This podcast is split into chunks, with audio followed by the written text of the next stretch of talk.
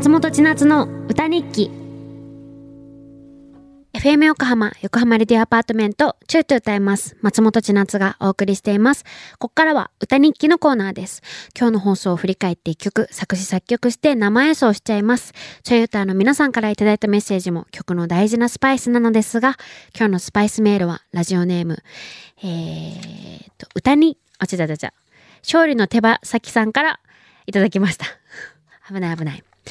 ちなちさん、こんにちは。僕は中学生時代、高校生時代と落語研究部にいました。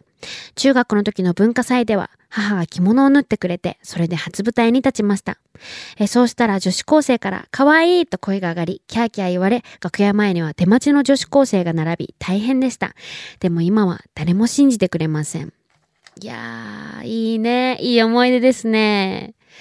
なんかね、これを見て、これを読んで、わ、文化祭マジックだってうちは思ったんですよ。文化祭マジックって知ってる？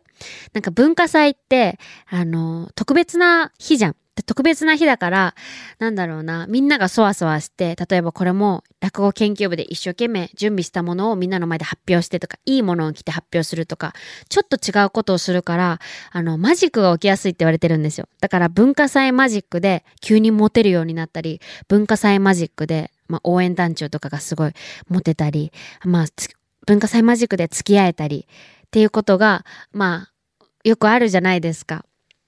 それを思い出して、なんか文化祭マジックの曲を書いてみようと思って作ってみました。えー、マジックっていう曲です。それでは今日の歌日記聞いてください。みんなはあったかな？文化祭マジック。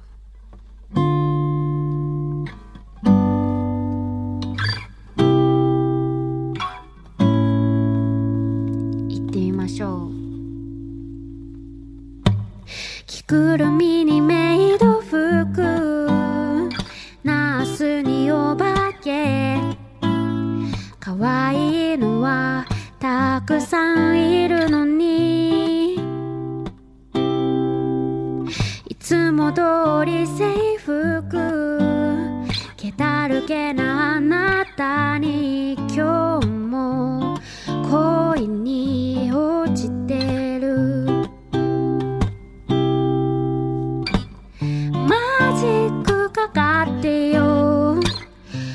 線が飛び交う屋上行って好きって言って付き合えたら最高。マジックかかってよ。なんとなくかっこよく見